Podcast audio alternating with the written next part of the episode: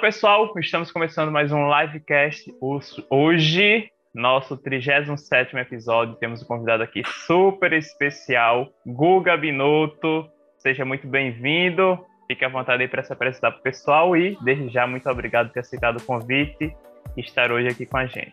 Ah, cara, valeu. Fiquei muito honrado com o convite.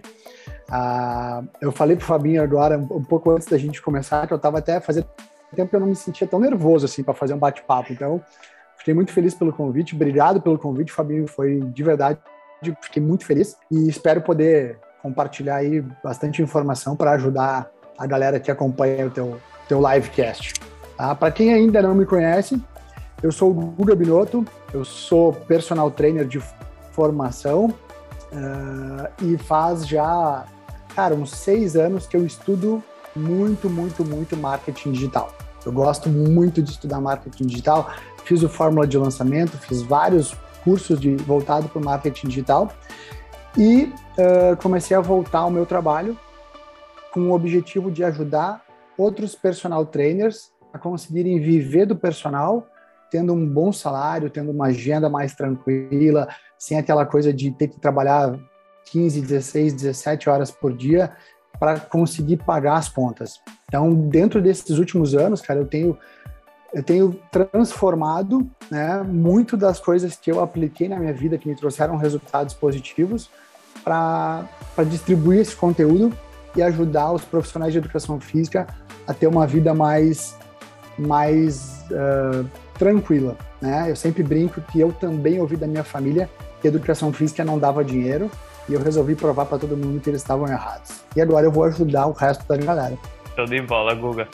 E já aproveitando, né, você falou aí do, da sua carreira, da sua trajetória, dos conhecimentos que você já adquiriu, tipo, teria um que você, pô, isso aqui é o mínimo que todo profissional, que todo estudante que vai entrar no mercado precisa ter para trilhar ali o caminho dele.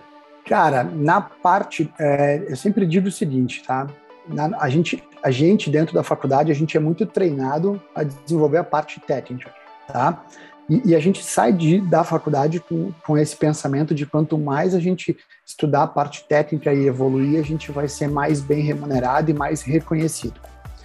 Estudar a parte técnica é fundamental, cara, mas ela é pré-requisito para a gente poder uh, ser bem reconhecido como um bom profissional. Eu sou um bom profissional porque eu tenho uma boa parte técnica bem desenvolvida. Saindo da parte técnica, onde que começou a virar a minha chave? Quando eu comecei a estudar a parte de marketing, tá? Porque hoje a gente tem assim, é, eu tinha uma parte técnica muito bem desenvolvida, mas eu pecava em alguns aspectos que faziam com que eu trouxesse o dinheiro para perto de mim, mas eu deixasse ele escapar da minha mão na hora de fechar o negócio. Então, quando eu comecei a, a, há muitos anos atrás estudar marketing, eu comecei a entender que eu era uma empresa, que eu era, eu tinha um negócio nas minhas mãos e eu precisava me comportar como tal para que eu tivesse sucesso ao longo do processo. Então, se eu fico muito tempo sem entender isso, eu vou ficar muito tempo no operacional. Eu tenho um dia muito uh, operacional. Eu passo o dia inteiro dando aula, dando aula, dando aula, dando aula, dando aula. E quando eu não faço a gestão do meu negócio, eu não tenho como crescer, porque eu tenho um limitador. Né? Quando eu sou só a parte técnica operacional, eu troco o meu dinheiro, meu tempo por hora, só que eu tenho um número X de horas limitadas ao longo do dia onde eu posso vender. Quando eu comecei a estudar marketing, e na época não era nem o marketing digital, era o marketing tradicional mesmo, eu comecei a entender sobre posicionamento, eu comecei a entender sobre precificação, eu comecei a entender como me comportar, como me como uh, convidar um cliente para fazer uma aula experimental, como uh, oferecer o meu serviço sem, sem parecer aquele vendedor chato que fica tentando empurrar algo para alguém. Então, o marketing, ele girou essa chave dentro da minha cabeça. O marketing me fez entender que eu ganhava bem como personal, mas eu estava muito longe de chegar no limite onde eu poderia chegar trabalhando da forma correta. Então, se eu pudesse falar para a galera assim, cara, vocês precisam melhorar um aspecto de vocês, o marketing. Seja o marketing pessoal, seja o marketing digital, mas estuda marketing, porque o marketing vai virar essa chavezinha na cabeça. E é, quantos anos de já atuando aí no mercado que você tem? Quais foram assim as maiores dificuldades que você teve no início que mesmo depois de tanto tempo você ainda enxerga que as pessoas acabam cometendo? Cara, eu já eu sou eu sou old school, né? Eu sou eu sou eu sou velho, tá? Eu tenho, cara, eu me formei em 2001 para ter ideia. Eu fiz a faculdade muito rápido. 2001 eu estava formado. Então eu já tenho aí 20 anos de carreira como profissional de educação física.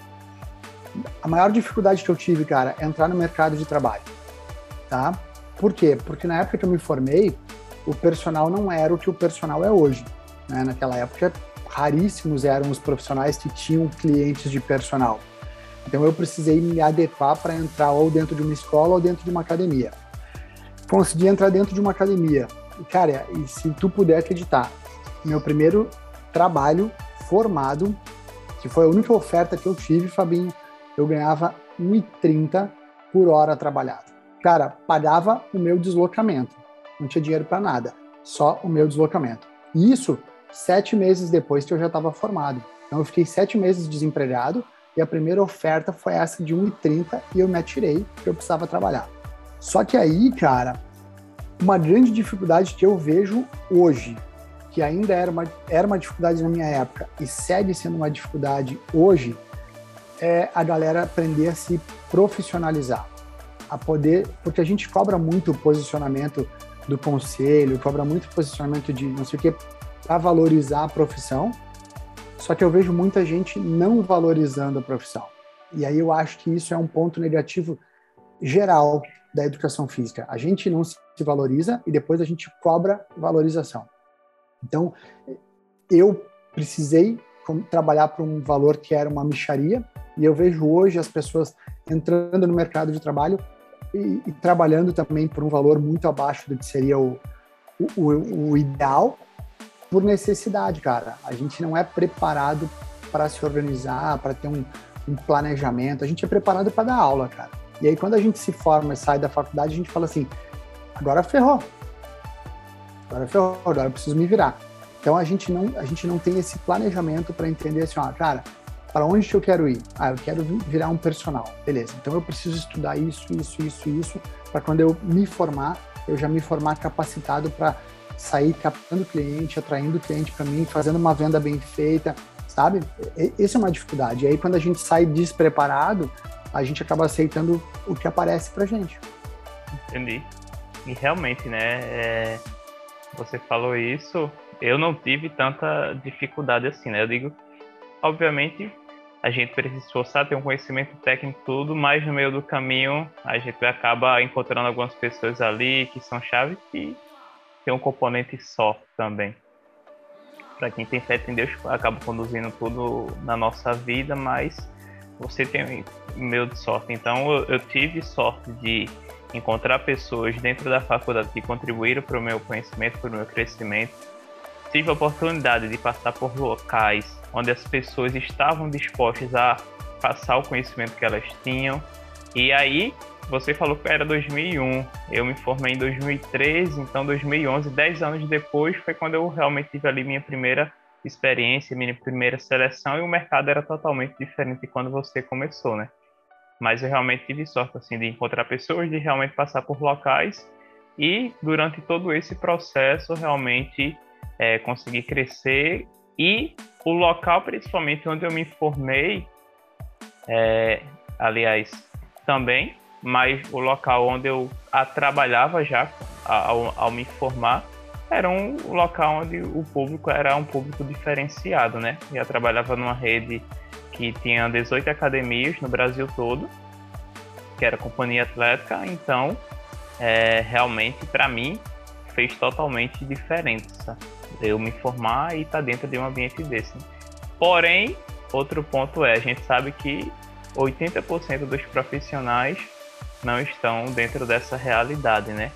E aí é onde realmente tudo que você falou, a questão de, do conhecimento técnico, do marketing digital, do marketing pessoal, faz totalmente diferença, porque o que eu sempre falo aqui e o que a gente que, enfim, conhece o marketing digital também fala, pô, não tem barreiras. O cara pode estar lá no fim do mundo, pode estar morando em Limoeiro, que era onde eu morava, mas atender um cliente lá de Israel.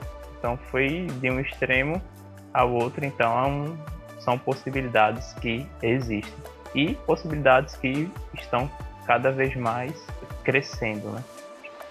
Exato, cara. E a gente foi, porque a gente já estava uh, numa caminhada uh, antes da pandemia dentro do marketing digital. Né? Para quem não sabe, uh, eu e o Fabinho nós participamos de um projeto junto. Nós temos um, um livro, né, em que nós participamos como coautor, tanto o Fabinho quanto eu, e com um grupo seleto de profissionais que eram profissionais de educação física que estavam bem colocados no mercado, que já tinham um bom faturamento e que já tinham uma mentalidade de entender todas essas capacidades que a gente precisava desenvolver para uh, subir um degrau, subir um nível do trabalho que a gente acabava entregando.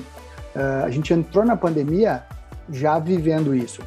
E teve muita gente que a pandemia pegou uh, despreparado. A pandemia. E, aí tu tem duas opções, cara, para tudo na vida, né? É, ou tu aprende no amor ou tu aprende na dor, tá? A galera podia estar tá estudando, podia estar tá se capacitando antes, mas não se capacitou. Aí veio a pandemia e pum, socou a galera. Nessa função, cara, tu tem que aprender na dor. Tu vai aprendendo no desespero. Porque aquela pessoa, assim, putz, eu nunca dei bola para isso, agora eu me ferrei. Agora eu preciso. Agora eu preciso. E mesmo com a pandemia, cara, o que me assusta é que ainda existem muitos profissionais que continuam vivendo como se eu tivesse me formado lá em 2001. A galera ainda não entendeu a, o, o tamanho do potencial do teu negócio se tu aliar a tua parte técnica, que é muito boa, com um trabalho dentro das redes sociais, um trabalho online, tudo mais. Cara, é, a gente tem uma realidade dos profissionais de educação física que eles são muito mal remunerados. A grande maioria dos personagens ganha pouco. Cara, e o mundo online veio para te dar uma mão. O mundo online veio e falou assim, cara, ó, eu tô abrindo uma nova oportunidade para tu criar uma nova fonte de renda. E eu respeito o cara que não quer ir para online. Só que aí eu não aceito aquele argumento de tipo, ah, eu, é, a educação física é desvalorizada, a gente não ganha dinheiro, a gente não. Cara, tem muita gente hoje ganhando muito dinheiro dentro da educação física.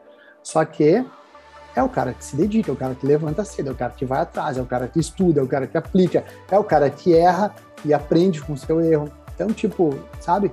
É, Tu tem tudo na vida para fazer o seguinte, ó, ou tu vê o copo cheio ou tu vê o copo meio vazio.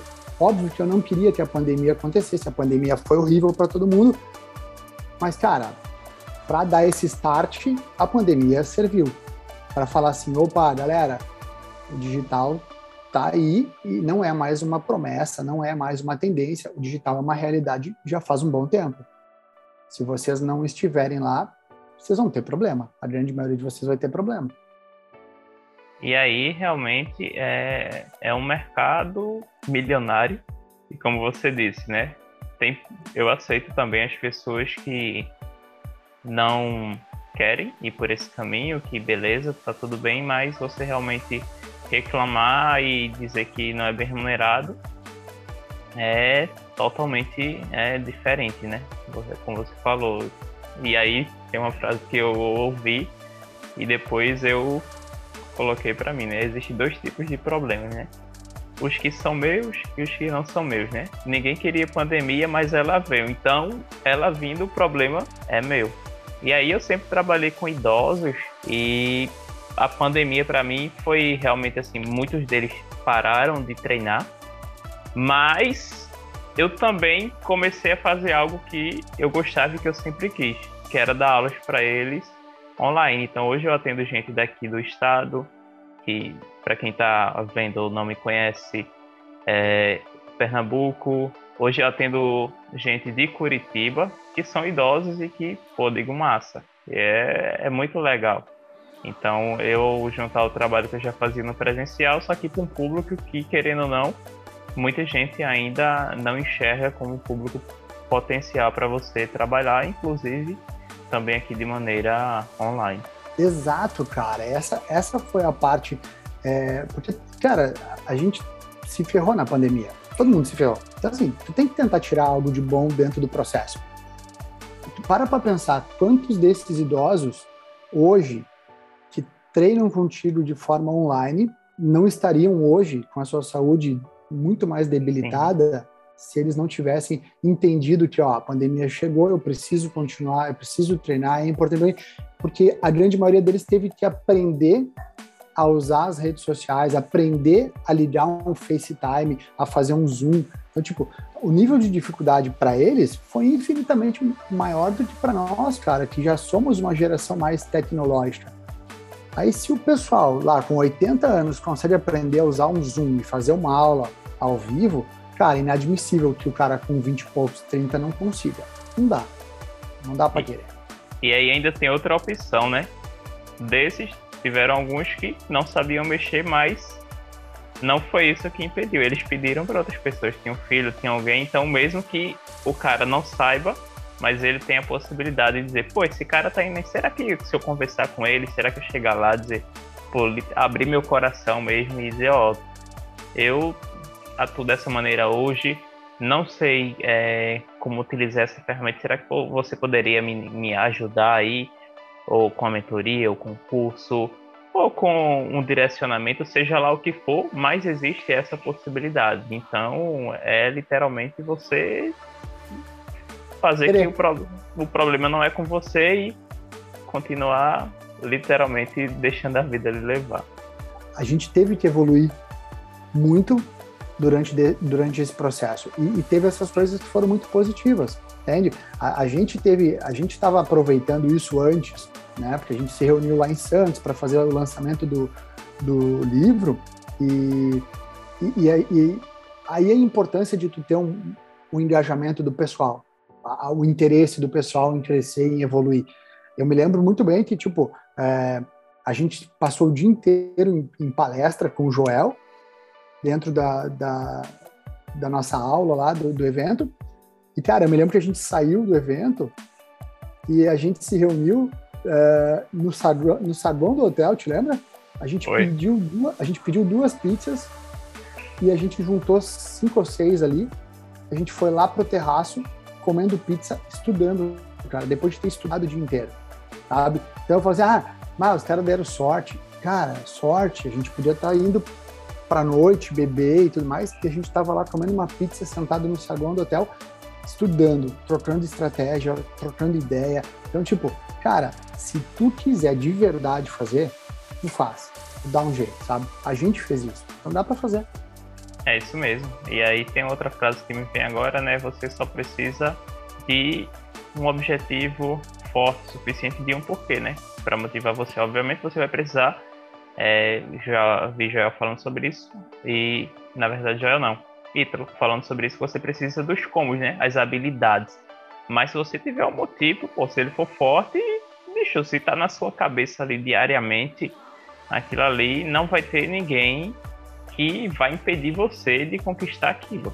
A não ser que, por exemplo, o cara tem 1,50m e quer ser o Michael Jordan do basquete. Aí é, é diferente. Mas se não for isso, você consegue realmente é alcançar ali o que você deseja.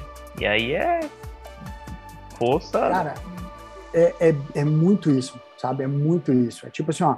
É, eu tenho estudado muito comportamento né, das pessoas, principalmente dentro da, do mundo digital, tá? Qual a conclusão que eu cheguei, cara, e para onde eu tô levando tudo que eu faço hoje? A gente está muito acostumado a, a mandar para a galera o que fazer. Ah, tu tem que fazer isso, tem que fazer isso, tem que fazer isso. Cara, eu cheguei à conclusão do seguinte: o que fazer a gente já sabe. O que, o que fazer? Eu sei o que eu preciso fazer. O meu grande problema sempre foi o como. Entende? O que tu sabe, cara. Lá no fundo, quando tu deita, pode não, pode não contar para ninguém, cara. Mas lá no fundo, quando tu deita a cabeça no travesseiro da noite, tu fica pensando assim: ah, eu tinha que ter feito isso, eu precisava fazer desse jeito, eu sei que eu tô errando nisso. Cara, tu sabe o que Teu, teu grande problema é o como, é o como que nos trava. Tanto que eu, eu mudei, cara, para tu ter ideia, assim, ó, eu tenho hoje uh, seis cursos tá?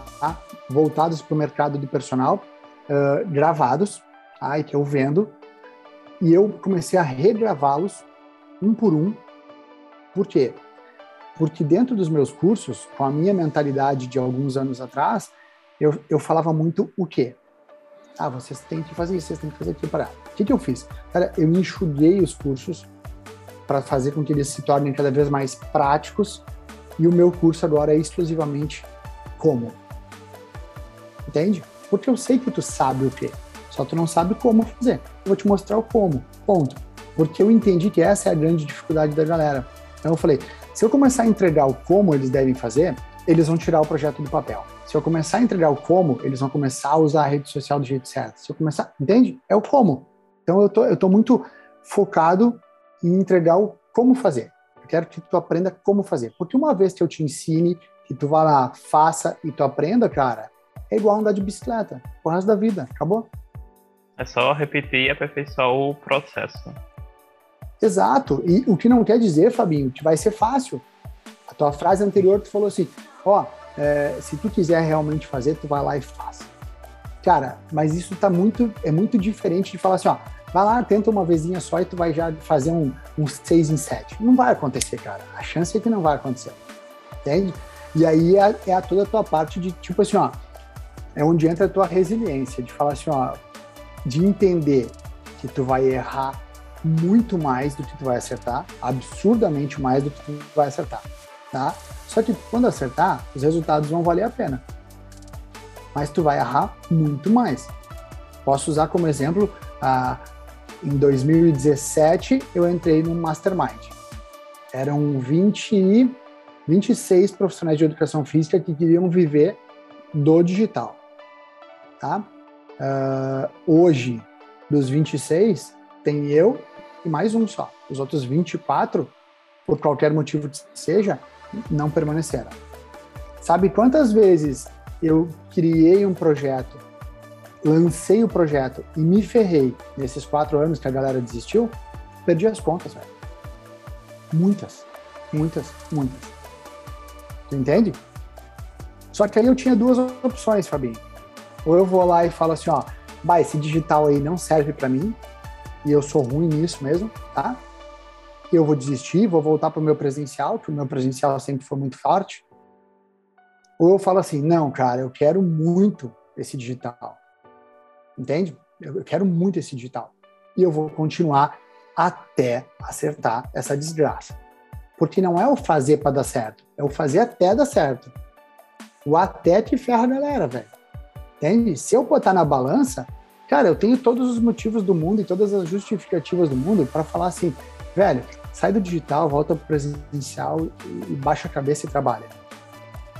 Só que eu sei, cara, eu sei, sabe quando tu tem, é, é, é, é coisa tua, no teu coração, tu sabe assim, ó, velho, tá faltando isso aqui só, isso, isso aqui, para eu acertar.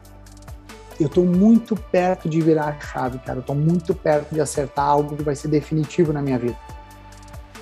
Só que eu errei muito, eu perdi muito tempo, eu perdi muito dinheiro mas eu aprendi todas essas coisas. E eu tenho certeza que eu estou muito pertinho, velho, muito pertinho de conseguir girar essa chave e falar assim, ó, caraca, velho, eu fui muito bem, acertei, hoje eu tenho um negócio sólido e hoje se eu optar por fazer isso, eu posso viver única e exclusivamente do online, tendo toda a tranquilidade financeira do mundo. Eu tenho muita clareza que esse dia vai chegar, velho. Mas eu já tive muito mais motivo para desistir do que para seguir em frente. E aí, Guga, voltando só um pouquinho, o famoso rebobinar. Agora, queria saber como foi que você chegou na educação física. Se já tinha alguém na família, ou você já disse aí que teve aquele famoso educação física não vai dar dinheiro. Quais foram, assim, as barreiras até você realmente é, entrar, concluir seu curso e ir para o mercado? Cara, a minha história é bem, é bem tri, assim, nesse aspecto, né? Eu vou usar uns termos gauchês, depois, se precisar, eu vou traduzindo, tá? O tri é muito... É, nesse caso, o tri é muito legal. Uh, cara, eu, desde que eu me conheço por gente, eu optei por fazer educação física. Eu me lembro que eu tinha, sei lá, 12 anos, e eu já dizia que quando eu crescesse eu queria ser profissional de educação física, tá? Não tem ninguém da minha família que seja profissional de educação física. Uh, quando eu decidi fazer o vestibular, cara, é, um tio meu, eu nunca nem vou mandar o link desse vídeo para ele, né, para ele não saber que eu falei isso aí, mas mas um tio meu falou assim: queria te pegar aí hoje de noite para a gente sair para jantar. Ele nunca me convidou para fazer nada na vida.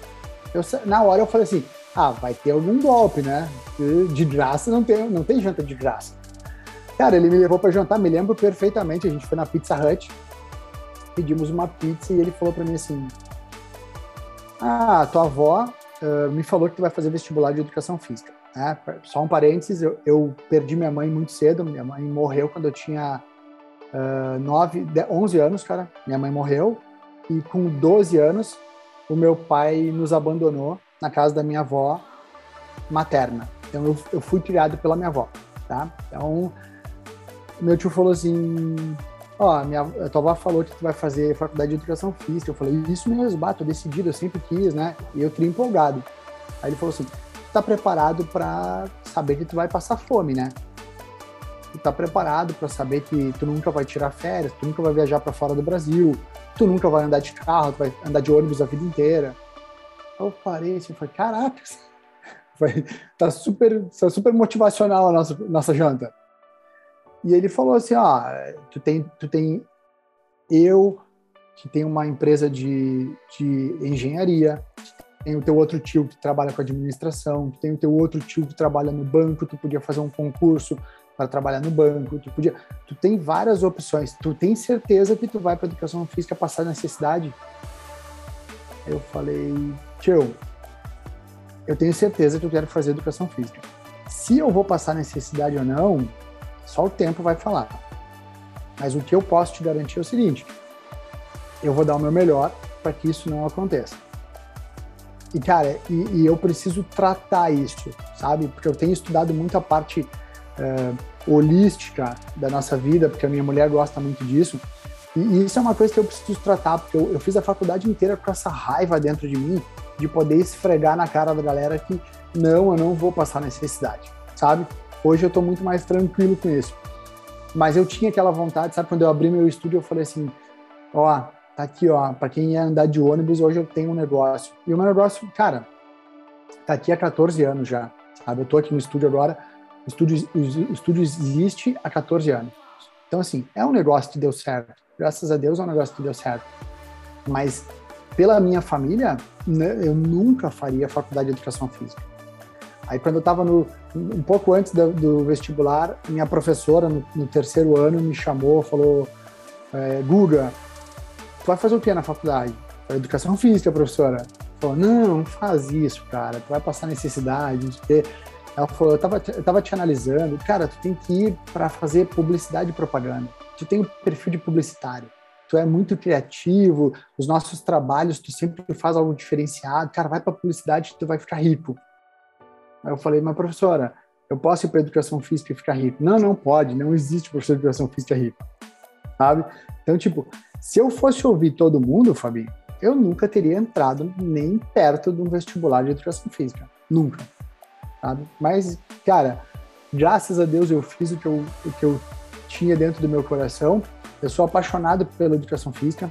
É, nunca na cabeça me passou assim, bah, eu podia ter feito direito, eu podia ter feito outra coisa que fosse mais, mais bem remunerado, com mais estabilidade. Não, cara, eu, eu amo o que eu faço. A educação física, para mim, foi, foi a decisão mais certa que eu podia ter tomado na vida. É, e realmente, assim, pô, é, você falou da raiva, né? Acho que foi ontem eu vi uma, uma frase, eu acho, no story e tal, de Papito, ele escreveu, não lembro exatamente, mas aí ele colocou tipo: Não é de Deus, mas é muito bom fazer o que alguém disse que eu não iria fazer. Porque um tempo atrás alguém colocou, é, mandou uma mensagem para ele dizendo que ele não estava fazendo sparring e tal, e, e nem sei se é sparring ou sparring. Eu vi esse. Pronto. Aí, tu não vai lutar, tu não vai lutar nunca, tu só fica. Ah. Mas aí, pronto, ontem ele tava fazendo o que o cara disse que não ia fazer e, pô, beleza, tô aqui. Realmente não é de Deus, mas é. Enfim, alguém duvidou de você, alguém colocou você à prova e você fez pra. Beleza, eu já queria e hoje eu vou mostrar que não é como ele falou, não é como eles falaram para mim. É como eu, eu disse que iria fazer. Eu brinco com a minha mulher, eu falei assim, eu sei que pensar isso me torna um pouquinho assim uma pessoa ruinzinha, cara. Mas tipo, eu compenso em outros, de, outro, de outras formas, sabe? Eu compenso de outra maneira, mas tipo, porque cara, é, é, ter ouvido isso em algum momento da minha vida, é, claro que eu, eu falei ali que, que, eu tinha essa raiva, muito mais brincando. Eu tinha essa coisa de falar assim, ó, eu, eu tinha, eu tava mordido com isso porque eu precisava assim é, mostrar que ele estava errado, entende? Porque não é, para mim sempre teve, eu tive uma clareza de assim, ó, não é a minha profissão, cara, sou eu, velho. Estão falando de mim, entende? Independente da profissão que tu escolheu, cara. Se tu escolheu uh, trabalhar como profissional de educação física, tu pode ser o melhor, cara. Tu pode ter um salário foda, tu pode ter tudo, cara. Depende de ti escolher ser advogado, cara, pô, a gente conhece um monte de, de gente de outras áreas que financeiramente, profissionalmente, estão muito menos uh, bem colocadas no mercado quanto nós dois, por exemplo. Então não tem a ver com a tua área, tem a ver com o tesão que tu tem por Sim. fazer o negócio acontecer. Uh, quando eu falo que, tipo, o Fabinho é foda, cara, o foda é que o Fabinho é, é muito muito especial. O Fabinho é um cara que eu tenho um carinho gigantesco, que de vez em quando eu tiro umas ondas com ele e, e que eu, cara, eu tenho um agradecimento, vou, vou agradecer para o teu público aqui, Eduardo, que vai nos ouvir. Quando a gente foi para o lançamento do livro, não, quando a gente foi para Recife, eu desci no aeroporto de Recife, é, o pessoal falou, não, nós vamos te buscar. Não me buscaram, eu ia ter que pegar um táxi, um Uber de Recife até lá o Quinto dos Infernos, que era duas horas de viagem.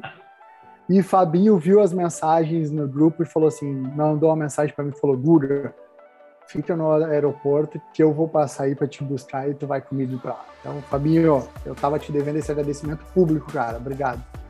Eu nem lembrava desse fato, mas brigadão aí, Guga, pelo agradecimento e não podemos esquecer da aventura que foi, né? Cara, foi uma das coisas mais emocionantes e, e aterrorizantes que eu, pela qual eu passei na vida foi descer uma ladeira, tipo, pensa numa ladeira dentro de um Cherry QQ cheio de mala e cheio de gente. A gente falou assim, e, e, chovendo ainda, né, Fabinho? Ele falou assim, Foi, tava chovendo nesse dia. Meu Deus, cara, isso aqui vai derrapar, a gente vai parar daqui a 300 quilômetros quando o carro parar de capotar com a gente todo amassado dentro. E já que a gente tá falando também dessa, dessa fase desse dia, foi muito. Enfim, o projeto foi muito marcante e, e também foi um ponto é, assim, um marco, né, realmente na, na, na, minha vida, né, o antes e o depois do, do projeto do livro, né.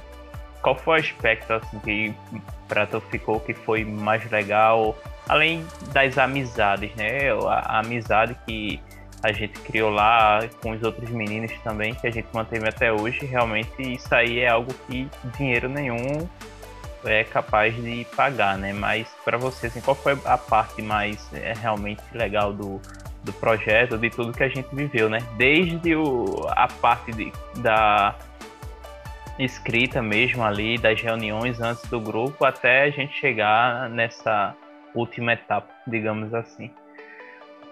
Cara, o que, que fica muito forte para mim, tá? E isso é, é uma coisa muito do Google, tá? É, eu gosto muito da ideia de sempre ter uma equipe. Eu gosto do termo equipe, eu gosto de jogar pro time, tá? Eu fui jogador de futsal e de vôlei a vida inteira. Então, a minha vida inteira foi jogar para o time. E eu tenho isso muito forte correndo dentro da minha veia, tá? Quando a gente foi convidado para participar, eu na, no primeiro momento eu recusei a proposta uh, por entender que eu não, não tinha habilidade suficiente para escrever um conteúdo que fosse publicado num livro. Tá? Depois aí o Joel falou comigo, falou, Guga, a gente vai preparar vocês para fazer isso e tudo mais, e, e, eu gostaria muito que tu participasse. Eu falei, bom, vamos lá. A parte da escrita foi desafiadora, porque, é, cara, tu quer escrever o teu melhor, tu quer dar o teu melhor, porque aquilo ali é algo que, assim, cara, eu não sei qual é a, a, a realidade do Fabinho, mas eu não tenho tantas pessoas na minha volta que tem um livro publicado rodando o Brasil inteiro. Então, tipo, foi muito legal, porque foi desafiador. Falar assim, cara, tem um livro, tem um livro escrito aí, publicado, tipo, o livro, sabe? Então, foi legal por isso, de me tirar da zona de conforto, de, de ter que ler um livro. Cara, a gente teve que ler um livro para aprender a escrever. Então a gente foi tirado da zona de conforto. Um segundo ponto para mim muito legal, cara, até a gente fazer aquilo ali, ninguém tinha feito. Nós fomos, nós fomos pioneiros naquele modelo de negócio ali. Então, tipo, foi, foi muito legal. Foi a primeira vez que vários personal trainers e a gente não foi escolhido, tipo, por ser, ah, vamos pegar só os mais amigos. Não, cara, cada um de nós foi convidado por um motivo específico. O Fabinho foi convidado porque tinha alguma coisa no Fabinho que era especial. O Guga foi convidado por isso, o Papito foi convidado por isso. Todo mundo que estava lá estava por um motivo especial, porque a gente não se conhecia. E aí, cara, toda a função aconteceu de que a gente conseguiu pegar um grupo de desconhecidos, transformar eles num time, e a gente fez o livro. Depois que a gente fez o livro, muitas pessoas queriam, porque queriam, porque queriam participar dentro desse projeto. Por quê? Porque o nosso grupo ficou muito unido naquele momento. A gente juntou 20 cabeças que nunca tinham se visto na vida e a gente fez, cara, um time de personal trainers de sucesso que se protegeu. A gente se fechou e fez um grupo muito fechado. E aí depois a gente quis dar sequência no trabalho. A gente falou, cara, a gente gostou tanto de estar junto que a gente não vai parar no livro. Vamos dar um passo adiante, vamos. Aí a gente montou a imersão. E aí eu me lembro quando a gente montou a imersão, uh, cara, o que eu recebia de mensagem de pessoas me perguntando como faço para participar do projeto, como faço para estar perto de vocês, como faço para me tornar do grupo. E aí eu falava, cara, o grupo não entra ninguém, o grupo é fechado, não dá para participar. Então, tipo, virou uma chave para quem estava nos olhando de fora. A gente passou de uns caras desconhecidos para uns caras não tão desconhecidos, mas que, que começaram a, a, fazer algo que dentro do mercado do personal trainer ainda não tinha acontecido. Então, nós, nós fomos pioneiros nesse tipo de projeto. Então, cara, para mim foi muito especial ter sido convidado para participar do primeiro. Foi muito especial e, cara, eu fiz amigos absurdamente uh, gigantescos. Então, assim, é, nossa, o Ramalho e a Daira vieram aqui para Gramado passar férias. Eu fui para Gramado e passei o dia com eles. Então, assim, é, eu tenho amigos, todo mundo que estava dentro do livro hoje é um amigo pessoal, sabe? Então, é, agregou muito valor, porque a gente tem um time ali dentro de caras muito grandes e muito fortes. Então, assim, eu sei que se eu precisar de ajuda para alguma coisa, eu posso chamar o Fabinho, eu posso chamar o Lorenzo, eu posso chamar. Eu, eu tenho o respaldo de uma galera que eu sei que quando eu precisar, os caras vão estar tá lá para me defender. E eu gosto muito disso, entende? Tipo, o cara que vai bater no Fabinho, cara, vai ter que obrigatoriamente passar por cima do Guga primeiro, senão não chega. Lembrando, se vir pra cá tem carona, viu? Não vou deixar você no aeroporto. Igual a galera fez, não. Mas tirando a, a, brincadeira agora, mas é realmente tudo que você falou assim faz muito sentido e foi realmente a, o, a parte mais legal do, do projeto, né? A gente nem se conhecia, nunca tinha se visto, nem sabia que o outro existia. Inclusive o JP, que era daqui de Recife, eu não conhecia ele. Mas é, você chegar lá, reunir todo mundo e pô, é, foi algo assim realmente é, surreal, tudo que a gente viveu, né? Quem Porque veio depois, realmente, assim, beleza, foi. Não deixa de ser algo marcante, mas a gente, por nós termos sido os, os primeiros, realmente foi algo surreal. Assim. Porque, cara, tu precisa de um grupo para crescer, Fabinho sabe? Se tu quiser crescer sozinho, tu vai conseguir, cara, mas vai ser muito mais trabalhoso. Tá? Eu e o JP, por exemplo, a gente já se conhecia de um outro grupo de mastermind que a gente, que a gente uh, já tinha feito parte. E até tem uma história muito engraçada do, do grupo de mastermind, que é a questão do time, para mim, é muito importante.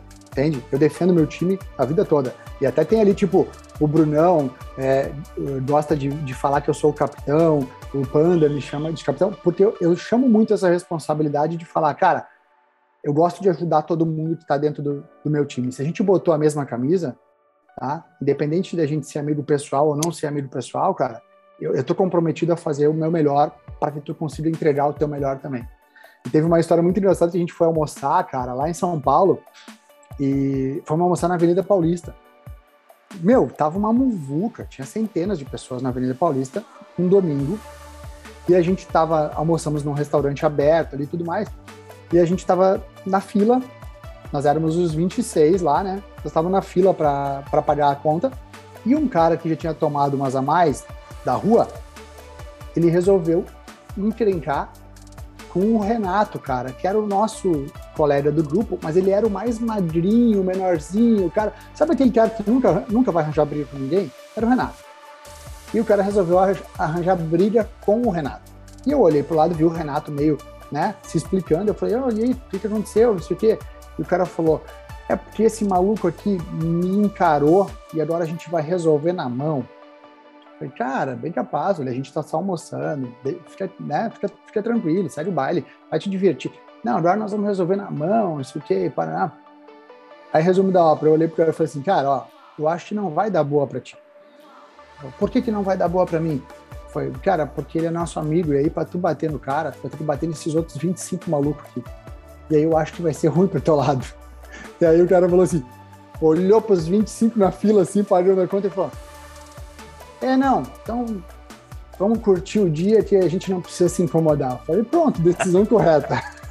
Então, isso é time, entende? É saber que quando tu precisar, o time vai estar tá lá para, sabe, para te dar o suporte, cara. E a gente tem isso. Entre nós, por mais que a gente tenha perdido o contato por morar cada um num canto do país, é, eu, eu tenho clareza que quando eu precisar do Fabinho, eu preciso só mandar um WhatsApp, como eu sei que o Fabinho sabe que Guga, eu preciso de tal coisa. Cara, não precisa falar duas vezes, eu vou fazer o que tu, me, o que tu precisar para te ajudar a hora que precisar.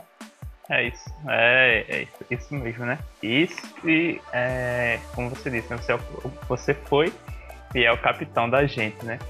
E se realmente não tiver esse trabalho em equipe, seja no, no projeto como esse, seja até mesmo quando você está trabalhando em um local, se as peças ali não trabalharem todas com o mesmo objetivo todo mundo se proteger, as coisas não, não vão andar. E se andarem, vão andar, mas não vão andar tão bem quanto poderiam. Exato, cara. Porque é, isso é um valor muito forte meu, sabe? É, eu tenho alguns valores que é, e para mim, cara, é isso. Valores para mim são inegociáveis, entende? Então, tipo, se eu jogo por time, eu jogo por time. É, a minha família é um valor inegociável, entende? Eu tenho isso muito forte em mim. Então, por exemplo, é, cara, o Lorenzo. Cara, o Lorenzo é, é, meu irmão, velho. É um irmão que a vida me deu. Então, o Lorenzo é da família, sabe? Então, eu, tanto que eu falo com ele lá todos os dias, praticamente. Ele teve uma filhinha agora, então, tipo, como é que tá minha sobrinha, entende? Ele é meu irmão, velho. É um irmão que a vida me deu. E, e a gente acaba se conectando pelos valores entende? Tipo, porra, o, Fabinho agora casou, eu brinquei com ele, falei, como é que tá a vida de casado? Cara, é, porque, Fabinho, só vai melhorar a tua vida, cara, tu entende? Tu casou com uma pessoa que fez total sentido na tua vida, cara, e essa mulher, ela vai te ajudar a crescer cada vez mais, pessoal e profissionalmente, tu entende? Como a minha tá lá me dando todo o suporte, me ajudando, muito do que eu sou hoje, muito do que eu faço, cara, é pelo suporte que a Josi me dá. A gente tem as duas filhas pequenas, né, aqui dentro de casa. A gente tem o Lipe, que já saiu de casa, a Fê e a Cacá. A Fê tem nove, a Cacá tem três. Essa quarta-feira passada, eu fiquei dando aula ao vivo aqui na mentoria até às 11 da noite. Cara, a Josi me dá todo o suporte para que eu possa fazer as coisas. Então, se, cara, se tu não tem um time, e o time pode ser os amigos e pode ser a família, ah, velho, tu tá muito ferrado. Tu vai ter muito trabalho entende? E a chance é que tu vai demorar muito mais tempo para chegar onde a gente está chegando. E hoje, Google, para quem não tem a oportunidade de ter um time por perto, de ter alguém ali literalmente para conversar, alguém que possa confiar, quais os conselhos que você daria para essa pessoa que, enfim, ou está começando no mercado ou que está mais ainda, pô, não chegou onde gostaria de, de chegar? Eu vou te dizer assim, ó, se tu não tem um time, monta um time. Ah, mas como que eu faço isso? É, tem aquele ditado que tu é a média das cinco pessoas com quem mais tu convive. Cara, isso é fato. Só que a gente não se dá conta disso quando a gente é novo. Quando a gente é novo, a gente tem uns amigos que a gente sabe que, cara, são os caras que não vão te levar para frente. É os caras que vão atrapalhar o teu desenvolvimento, sabe? Hoje, é, eu brinco muito assim, é, cara, eu, eu penso muito aonde eu vou entrar, como eu vou entrar, para saber se as pessoas que estão ali dentro uh, podem agregar valor na minha vida e se eu posso agregar valor na vida dessas pessoas. Então, cara, ó, tu saiu da faculdade hoje, tu tá saindo da faculdade, tu não tem grana para botar num mastermind, que a gente sabe que para tu entrar num mastermind desse, tu tem que desembolsar uma boa grana.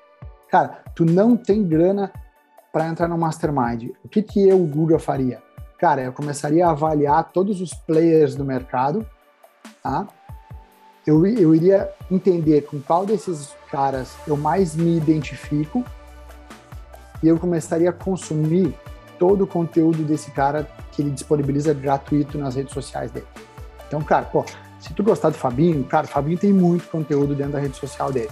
Se faz sentido para ti acompanhar o que o Fabinho fala, cara, mergulha no Fabinho. Porque qual que é o grande erro que eu vejo? As pessoas picam de lugar para lugar sem ter uma clareza de que, que elas estão buscando. Então, por exemplo, a gente tem muita característica de pegar dentro da nossa rede social e seguir muitas pessoas, seguir muita gente, sabe? Só que aí tu perde muito tempo lá, cara, vendo besteira. O que, eu comecei a fazer de uns anos para cá? Cara, eu sigo muito poucas pessoas e eu sigo pessoas que agregam valor para o meu desenvolvimento pessoal. Eu sigo pessoas que fazem sentido para mim, que, que batem com os meus valores, entende? Então, por exemplo, eu deixei de seguir grandes players do mercado que, que tem conteúdo que eu gosto, porque o cara, o valor, por exemplo, família, para ele é algo que não, não, não importa. Então o cara mostrava, sabe, o dia a dia dele dentro de um mundo que, cara, não faz sentido pro Guga, sabe? Eu falei, mas por que, que eu estou consumindo algo que não agrega valor para mim agora, sabe? Então eu comecei a buscar pessoas que fazem muito sentido pro Guga, sabe? Cara, eu sou apaixonado, apaixonado, velho. E eu, um dia eu preciso conhecer esse cara e, e dar um abraço nesse cara. E eu não sou fã assim de ninguém, mas desse cara eu que é o, o Douglas Viegas, vulgo poderosíssimo ninja. Não. Cara, Fabinho, pesquisa sabe? Ele tem vários podcasts que ele participou e que ele te dá uma ele te dá real na lata sem piedade, sabe? Então tem vários vídeos dele que fazem ele falou, cara, o dia que tu entender que ninguém acredita em ti, o dia que tu entender que é só tu e Deus fazendo o teu jogo, aí tu vai lá e tu vai fazer o teu melhor, cara. Porque a gente está sempre esperando que as pessoas acreditem na gente. E ele fala, cara, ninguém acredita em ti, ninguém.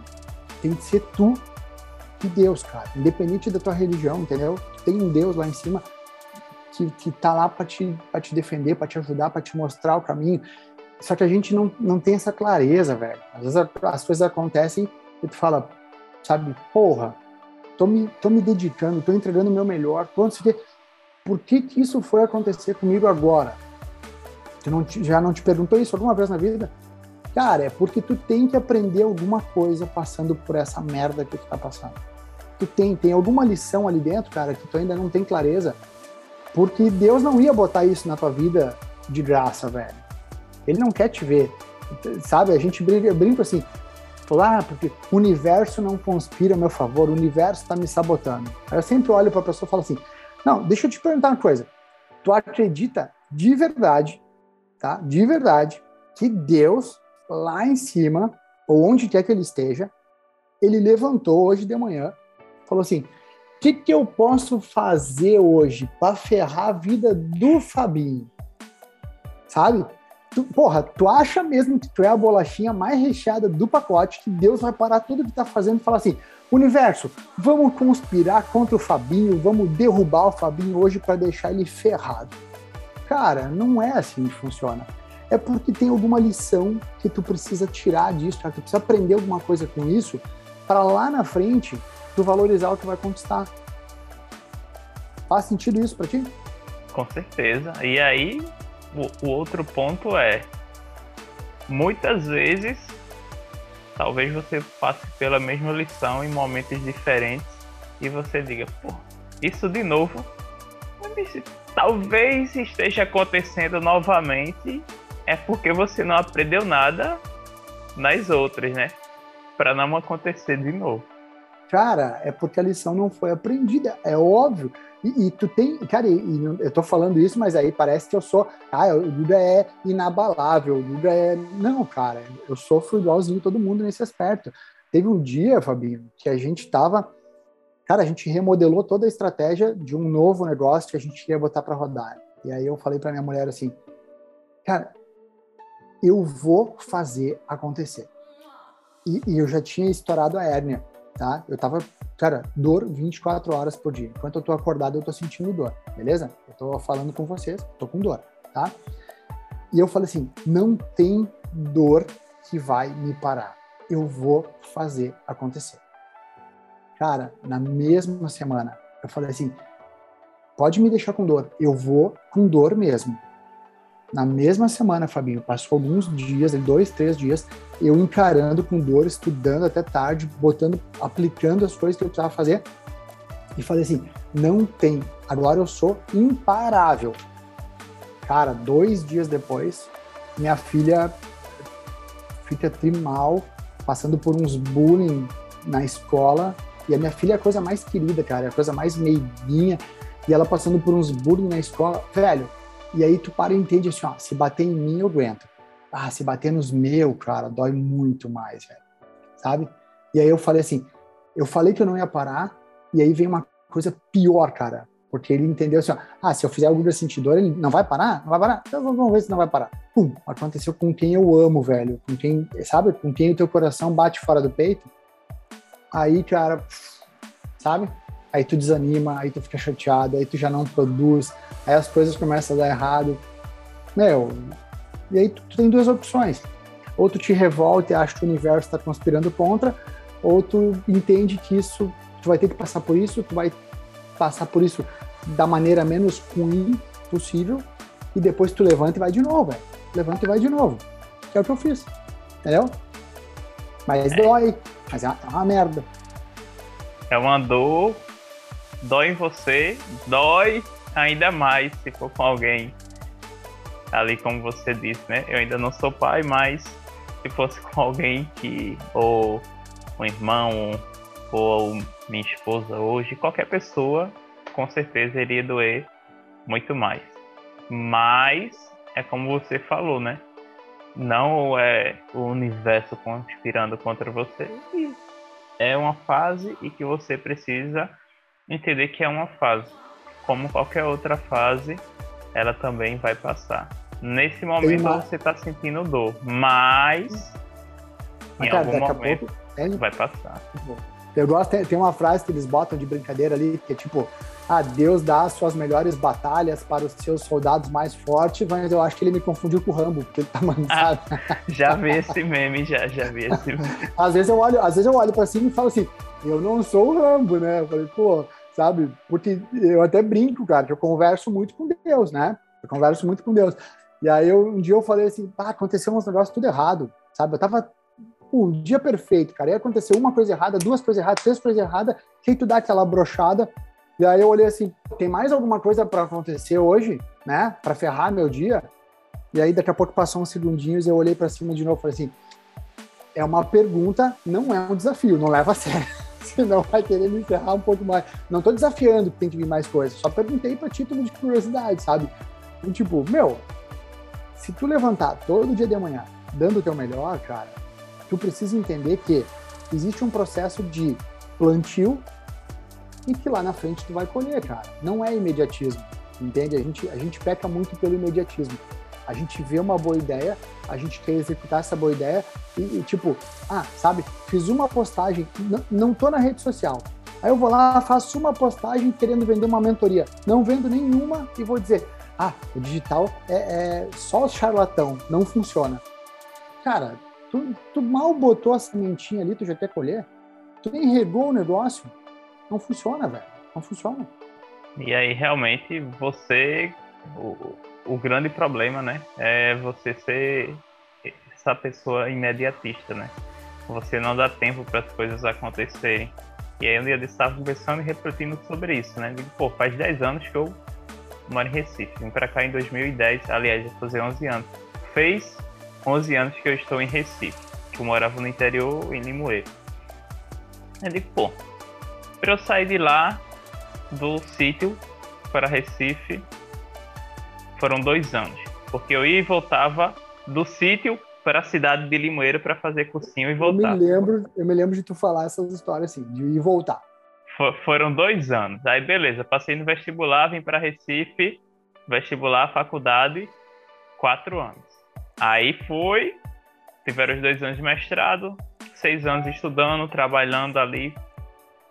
E aí, nesses 11 anos, tem cinco, digamos, que realmente são voltados para a questão do mercado profissional e desenvolvimento intelectual mais sozinho, né? Sem a, aquela famosa escadinha, né? Que você está acostumado a, a seguir pronta ali para você.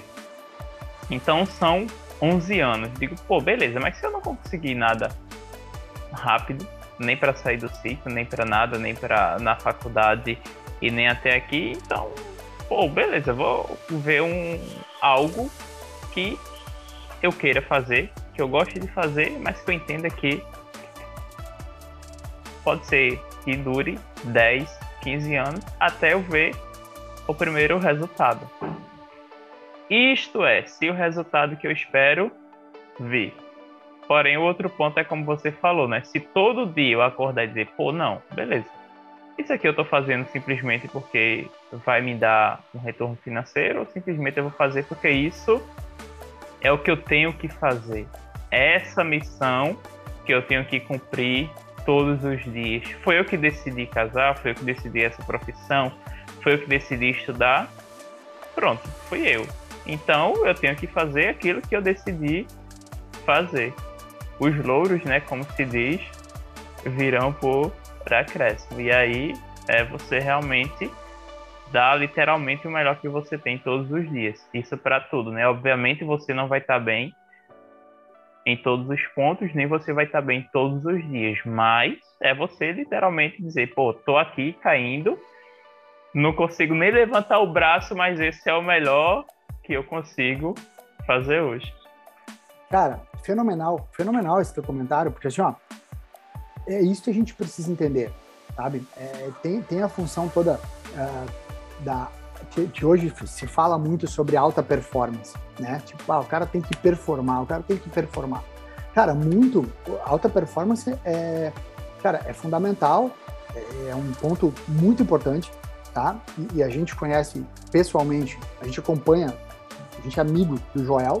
O Joel, para mim, é um cara alta performance total. Ele tem uma congruência absurda entre o que ele fala e o que ele faz, como eu poucas vezes vi na vida, tá? Só que é, a gente precisa, antes de se preocupar muito com a alta performance, a gente precisa aprender a gerenciar nossa auto performance, que é o quanto nós, a nossa habilidade de performar dentro da situação em que a gente se encontra naquele momento. Cara, eu tive a crise de hérnia faz 60 dias que eu tô tratando. E de verdade verdadeira. Faz 60 dias, cara, que eu vivo com dor. De ter dia, Fabinho, que entre um cliente e outro no estúdio, eu precisava deitar em posição fetal num colchonete por 5 minutos para poder voltar a respirar normal e poder voltar a ficar de pé e aguentar mais uma hora de treinamento. Foi as minhas melhores, foram as minhas melhores aulas? Disparado não, cara. Mas foi o melhor que eu pude entregar naquele dia para eu não me entregar. Entende?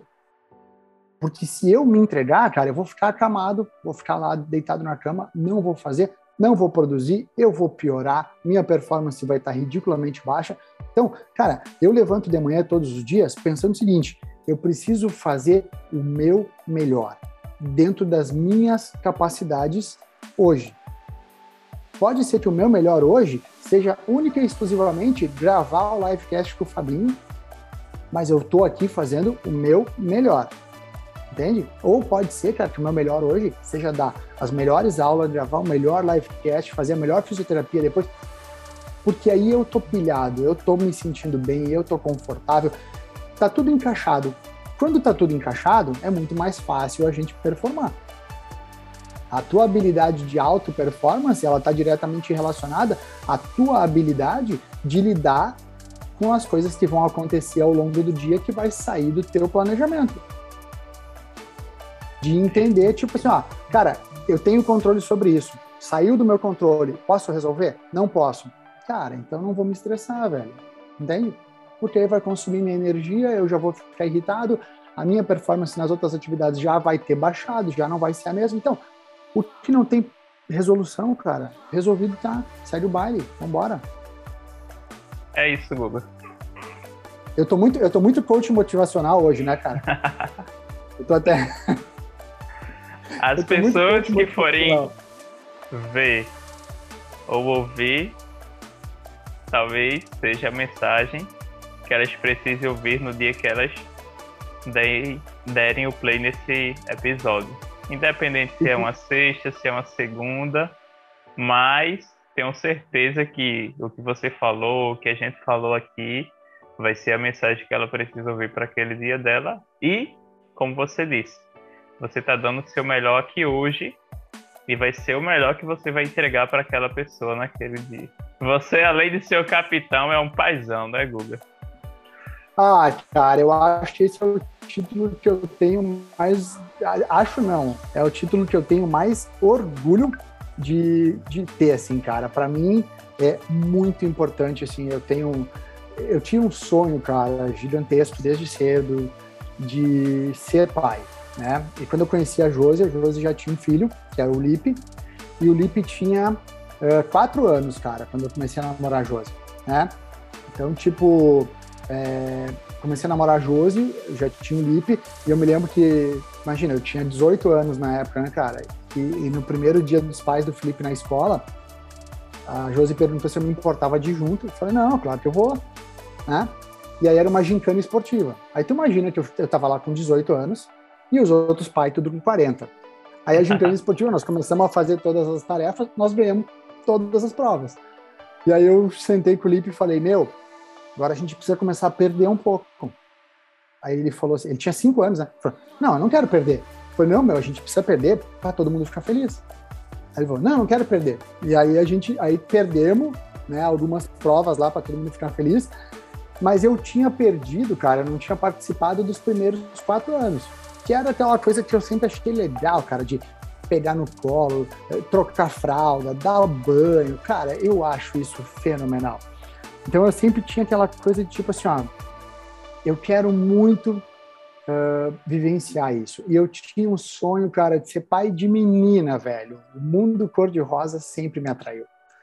E aí a gente engravidou da Fê e depois a gente teve a Cacá também. Cara, então assim, ó, se tem um título que eu defendo arduamente, é de paisão, cara. Tipo, eu quero muito, muito, muito que as minhas filhas envelheçam dizendo para todo mundo assim, ó, bah, o meu pai era um cara fenomenal, meu pai me, me, me educou muito bem, meu pai me, me ajudou sempre que eu precisei, meu pai estava dentro do meu lado, do meu lado o tempo inteiro. Eu começo a falar, já fico com vontade de chorar porque eu me emociono, cara. Tu, eu não sei se tu estava no PDN lá do, do, do, personal de negócios. Foi não, a primeira vez, não. cara. Foi a primeira vez que eu subi no palco como um dos principais palestrantes do evento. E eu me, apresentei depois do Vinícius bom E, cara, a Clara recém tinha nascido. Fazia 12 dias que a Clara tinha nascido. E eu subi no palco e o meu primeiro slide era a foto delas. A Josi, a Fê e a Cacá. No hospital que a gente tinha tirado. Cara, e eu, eu sou frio, assim, né? Eu vou pro palco, eu sou frio, eu sou calculista, eu sou. Subi no palco, assim, eu virei pro primeiro slide, assim, para apresentar. Falei, ah, pra quem não me conhece, eu sou o Guga, eu vou falar para você sobre isso. E eu sou o marido da Josi. Quando eu fui falar o pai da Fei da Cacá, velho, pensa que me deu um negócio aqui, Fabinho, de não sair, encheu meu olho de lágrima que na, cara, eu tive que largar o microfone, baixar a cabeça, fechar o olho, respirar, me concentrar, porque eu me emocionei de ver a foto delas ali. E, tipo, algumas pessoas filmaram isso. E até hoje eles debocham da minha cara que eles me viram chorando no palco por falar das minhas filhas. Cara, e eu me tornei um cara mega chorão, assim. Mas eu sou.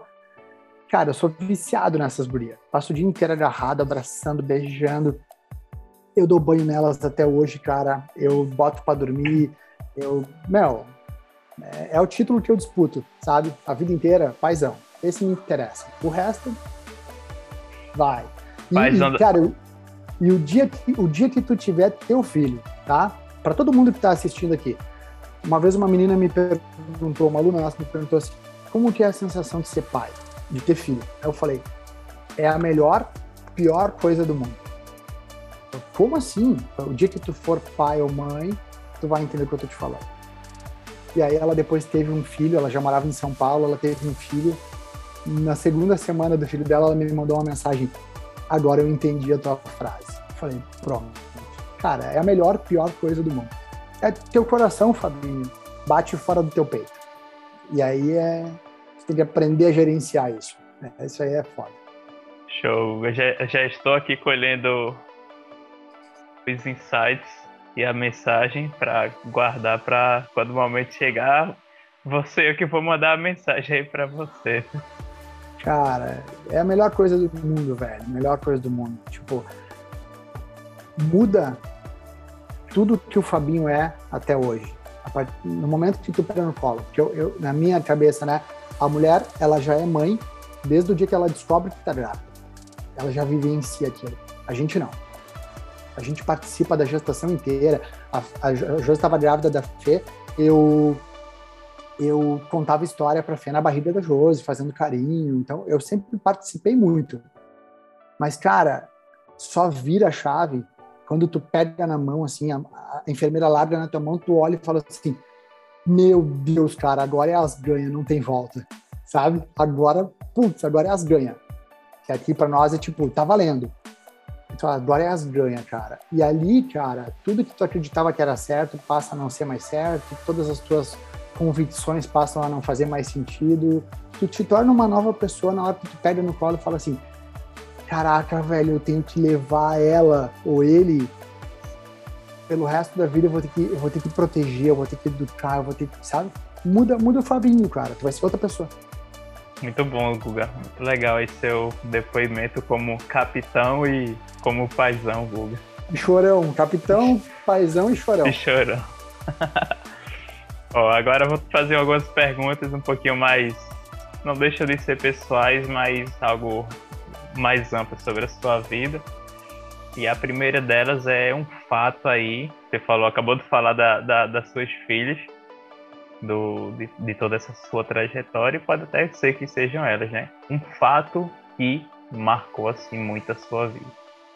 Cara, um fato que marcou muito minha vida, cara, é porque tu tem, tipo, eu, eu vou te dar um fato de bom e um fato de ruim, tá? um fato muito ruim foi perder minha mãe com 11 anos, tá? É, é, eu, eu, tenho uma teoria que, tipo, puta, cara, nenhuma criança pode ver a mãe morrer. Entende? É desumano demais. Então, esse foi um fato muito negativo que uh, me trouxe, obviamente, várias dores internas que eu até hoje trato, né? Então, tipo, é... então esse é um fato negativo. Fato positivo, cara, a hora que eu peguei minha filha no colo, tipo, velho, quando tu pega no colo, tu fala assim, nossa, eu sou eu sou Picasso, velho, porque eu fiz uma obra de arte aqui, sabe? e assim, uma grande lição que você teve? Cara, confie mais em você mesmo do que em qualquer outra pessoa. Pode não fazer sentido para quem está ouvindo agora, mas por gostar muito de trabalhar em equipe, cara, eu sempre e eu tenho uma característica que é assim, eu sou muito fiel às pessoas com quem eu trabalho, com quem eu me relaciono. E por ser muito ter isso muito forte, eu confio demais, confiei demais em pessoas que quando eu precisei não estavam lá. Então, tipo, é, não coloca expectativa nas pessoas, sabe? Faz tudo o que tu tiver que fazer para ti mesmo. Então, se tu vai ajudar alguém, ajuda aqui, porque para ti isso vai fazer sentido, vai fazer bem pro Guga fazer isso. Mas não ajuda a pessoa esperando que quando tu precisar, a pessoa vai te ajudar. É, isso aí só literalmente a vida para para te ensinar. Para te ensinar. É o que eu digo para minhas filhas. Entendeu? Cara, é, eu posso ser chato, eu posso incomodar, no sentido de, tipo assim, ó, eu incomodo tanto elas, no sentido, vamos, de, de, de corrigir, de orientar, né? Eu, eu, oriento muito elas, eu converso muito com elas, e eu digo assim, filha, uh, o pai vai bater em vocês, não no sentido de dar palmada, tá? Bater no sentido de, de orientar, de dizer que tá errado, de corrigir. Eu falei, mas a vida vai bater muito mais forte que o pai. Então é melhor vocês aprender comigo para que vocês estejam menos despreparadas, porque a vida vai bater muito mais forte do que eu. E hoje, Guga, quais são as pessoas que te inspiram? Eu, eu tenho, eu, eu tenho, eu não sei se eu, eu, vou dizer que me inspiram, mas eu tenho gratidão por algumas pessoas, tá? Eu tenho uma gratidão gigantesca pelo Galo, o personal, porque há 20 e poucos anos atrás ele plantou em mim essa semente de ser personal e de ajudar outros personagens. Então eu eu tive o ano passado a oportunidade de convidá-lo para uma live e a gente fez uma live e eu tive aí a oportunidade de agradecer ele por tudo que ele fez por mim sem saber que ele tinha feito. Então eu tenho uma gratidão muito grande por ele. É... Cara, eu admiro, admiro absurdamente a minha mulher. A minha mulher talvez seja uma das pessoas que eu tenho uma admiração maior pela força dela. Cara, minha mulher se ferrou muito na vida e, velho, o desistir para ela não é uma opção, sabe? Eu tenho um puto orgulho, velho, da forma como ela, uh, como ela criou o Lipe sozinha, porque é, ela se separou logo que o Felipe casou, na, que o Felipe nasceu.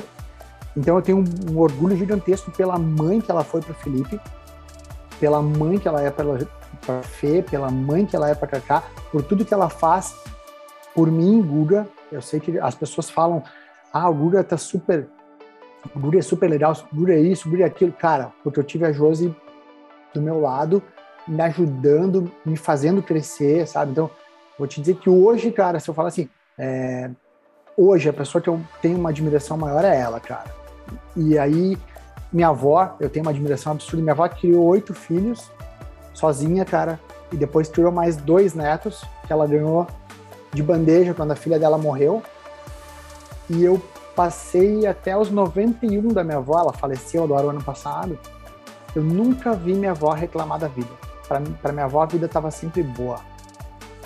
Então eu acho que eu, eu peguei esse jeitão do copo meio cheio, sabe? Da minha avó. E a minha avó sempre foi bola para frente, cara. A gente tinha ali 17, 18 anos, a gente ia para praia, a galera ia para minha casa lá, minha avó ficava fazendo batidinha às três da manhã para a galera se reunir na minha casa, sabe? Minha avó era festeira, velho. Minha avó era. Então, vou te dizer que admiração, cara, eu tenho muita admiração pela, pela mulher que a minha avó foi, foi uh, e pela minha mulher, cara, que, tipo assim, ó, é, é um exemplo de pessoa que teve que se virar na vida. Cara, eu acho ela fenomenal, sabe? E profissionalmente eu, eu colocaria o Galo e o professor Luiz Domingues, que são as minhas principais referências sabe? São caras que eu. O Guga foi construído com base no que eu enxergava dos dois. Eu peguei tudo que eu achava de bom em um, tudo que eu achava de bom em outro e construí o profissional Guga com base no que eu achava que eles faziam de muito certo. E hoje, o que faz seu coração bater mais forte? Que faz o meu coração bater mais forte? Fora minhas filhas o tempo inteiro? Tipo, que minhas filhas elas me mandam um coração assim e eu já me emociono, sabe? Já tá chorando. No... Já, cara, já. O que faz hoje, cara, meu coração bater muito forte é que eu sei que assim, ó, a gente tá isso aqui de realizar o que para mim, para Josi e para minha família é o que a gente está buscando como como a nossa vida, sabe? Então, tipo, quando eu penso aqui, onde a gente quer estar, tá, com quem a gente quer estar, tá, aí o coraçãozinho dispara, sabe? Bora fazer a live aqui contigo, que meu coração também bateu mais forte, eu, eu suei. Acelerou, não foi? E aí Acelerou eu... o coraçãozinho, cara. Ó, esse, esse cara aqui, quando ele falou que o coração tá aqui acelerado, eu Guga. Porque, enfim, para você, mais do que para mim, né? É, e aí, parando um pouquinho as perguntas, a gente tem só mais uma. É, você foi um cara que, pô, desde o primeiro momento, sempre. Por isso que eu falei do paizão, você sempre foi um paizão assim, para todo mundo lá da casa. Para mim, pô, sempre se mostrou disponível também é, quando eu precisei, como você falou, a gente nunca tinha é, se encontrado, nunca tinha visto, a não ser quando a gente realmente foi para Santos, para ali pro projeto. Mas você foi um cara que disse, pô, não, esse cara aqui eu quero ter ele pro resto da minha vida comigo. Assim como outros que a gente acabou, Brunão, por a gente acabou se aproximando bem mais, né? Porém, Aí que tá. Quando você veio pra cá falando aqui mais uma vez de carona, o mínimo que eu poderia fazer era fazer o que eu fiz, né? Então você falou aí das pessoas que admiro, que você admira, e você é uma das pessoas que eu admiro também por ser esse cara, por ser esse paizão, por ser esse, esse profissional, esse capitão do time, por ser literalmente quem o Guga é, como ele é.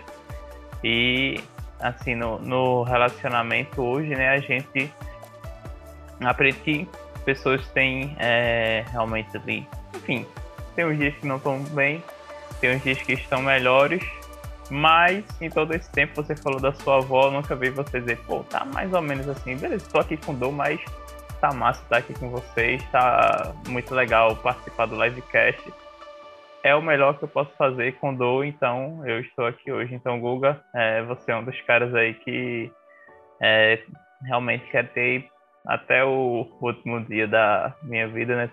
Fiz o juramento lá no no no dia do casamento para Thaís, mas é, você é uma das pessoas assim que realmente um, um amigo, né, que tive a oportunidade de ter ao longo desses anos com o, o projeto do, do livro. Cara, eu fico extremamente feliz. Obrigado de verdade. Sabe que eu sou eu sou sempre muito sincero, cara, e a recíproca de tudo que tu falou é, é muito verdadeira. É, eu já te falava lá em Santos, quando a gente comia pizza estudando, eu falava, Fabinho, que na época tu ainda não tava 100%, lembra, no digital, e eu dizia, Vamos, Fabinho, vai pra, sai, sai, sai do lugar, vamos, vamos dar sequência, vamos arrancar, vamos para onde tu tem que ir, porque tu é muito bom no que tu faz, maluco. Tu tem que vir junto com a gente porque tu, tá, tu tem que voar. E, e, é realmente isso, cara. A gente acaba se conectando mais com algumas pessoas. Então, é, eu sei que eu sei que assim, é, putz, tu é um cara que eu vou ter sempre por perto de mim porque a gente tem uma, uma conexão muito forte, a gente, é, a gente se respeita muito, a gente tem um carinho muito grande um pelo outro, e eu sei que eu não preciso estar tá te lembrando que sempre, para qualquer coisa que tu precisar, velho, é só tu me chamar, me dizer o dia, a hora e o lugar, e eu vou estar tá lá para te ajudar no que tu precisar. Então, e eu fiquei de verdade, velho. Eu, eu entrei no teu, no teu livecast e eu comecei a olhar todos os teus convidados. Eu olhei todos, eu ouvi muitos dos seus livecasts.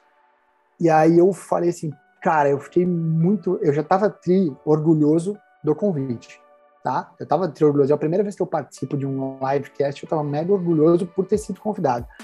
Quando eu vi o nível das pessoas com quem tu estava conversando e, e, que eu entendi que tipo assim, Fabinho está chamando pessoas que ele realmente considera muito para um projeto que é muito importante para ele. Então, cara, o meu nível de, de dar valor ao teu convite aumentou absurdamente, por isso eu estava nervoso, por isso eu estava suando aqui, porque eu falei, cara, eu quero muito dar o meu melhor para contribuir e que o papo com o Fabinho seja muito tri, que as pessoas que ouvirem isso, assistirem isso, falem assim, cara, porra, valeu muito a pena bater esse papo. Então, muito obrigado, cara, pelo convite, muito obrigado pela tua amizade, mesmo se o convite não tivesse vindo, cara, muito obrigado pela amizade, uh, por todo o companheirismo, cara, e por tu ser esse cara que tu, que tu vai ser a vida toda, velho, sabe? O cara que eu vou lá e faço umas piadas de vez em quando, só pra sacanear, porque eu sei que o Fabinho é aquele cara que é mais ingênuo e que ele vai acreditar na piada e a gente vai rir junto, sabe? Eu, eu até hoje eu brinco com a história do, uh, da senha do meu, do meu do meu software que eu te passei, tu te lembra? Putz! eu não vou poder falar a senha. É, aí não dá pra. Eu, eu vou resumir a história para nós encerrar. O Fabinho um dia me pediu um software que eu utilizo. Ele falou, Guga, tu pode me emprestar isso um pouquinho para que eu preciso dele? Eu falei, claro que sim, Fabinho. E aí, não, o Fabinho ele não me pediu emprestado, ele queria alugar. Ele, eu te pago para usar o teu software. Aí eu respondi para ele, Fabinho, vai pro quinto dos infernos com esse papo de alugar, porque eu nunca vou alugar um negócio para ti. Eu vou te emprestar. Tudo que é meu é teu, é só pedir e eu te empresto. Ele falou, ah, obrigado, sem palavras. Aí eu falei, eu vou te passar o login e a senha. Eu mandei o login e na senha eu troquei a senha para algo que é impublicável aqui agora no podcast. E o Fabinho de bate-pronto respondeu, Vixe Maria Guga, que senha é essa? E aí eu comecei a chorar de rir. Falei, Fabinho, eu tava só te sacaneando, Aí passei a senha, a senha certa para ele. Se alguém quiser é, saber qual é a senha, eu tenho o print da conversa, só me manda um direct que eu envio. aí não vale não, viu? Essa aí é, é, é só para os bastidores, não dá para mandar o print dessa conversa não. E Guga, só pra gente fechar, uma última pergunta é uma frase ou uma palavra que representa você. Cara, lidere, siga ou saia da minha frente. Eu posso ter um líder, eu posso ajudar pessoas que me seguirem, mas se tu não vier para agregar, sai da frente que a gente vai passar por cima. Chega de perder tempo com quem não merece o nosso tempo. Então, eh, tem a ver com a tua, a tua confiança, tá? Eu, por muito tempo, eu tive uma confiança gigantesca que eu era um cara muito foda e que eu podia fazer tudo que eu acreditava que eu ia fazer. Depois, por algumas situações, eu perdi essa confiança. E eu precisei confiar em outras pessoas, achando que eu não era capaz de fazer. E isso só me trouxe prejuízo e atrasos. Hoje, eu voltei a confiar que eu sou capaz, sozinho, de fazer tudo que eu preciso fazer e ir para onde eu preciso ir para poder propiciar para minha família, para as pessoas que estão perto de mim, tudo que elas merecem e tudo que eu mereço. E aí voltou a ter muito sentido para mim essa frase. Lidere, siga, cara, eu saio da minha frente porque eu vou passar por cima. Com todo respeito. É isso, pessoal. Chegamos ao final de mais um livecast. Hoje, quem esteve conosco foi Guga Binuto. Guga, brigadão aí mais uma vez por toda a sua disponibilidade, por todos os aprendizados, compartilhar um pouco sua história. Não estava combinado, mas você já volta no 73 episódio. Boa, maravilha, cara. Vai ser um prazer. Eu vou contar nos dedos a hora de voltar aqui para a gente sentar e bater mais um papo. Obrigado pelo convite, cara. Eu, eu espero que. Cara, vou ficar muito satisfeito se uma frase do que eu tiver falado aqui fizer sentido para uma pessoa que ouve o teu, o teu livecast, que te acompanha nas redes sociais, se qualquer frase do que eu disponibilizei aqui puder ajudar uma pessoa, cara, meu papel aqui foi cumprido com louvor. Então, obrigado pelo convite aí. Sempre que precisar, é só chamar. Eu vou pedir mais a senha do software, viu? eu te mando depois, mas eu vou mudar ela para algo melhor. Abração, pessoal. Até o nosso próximo livecast.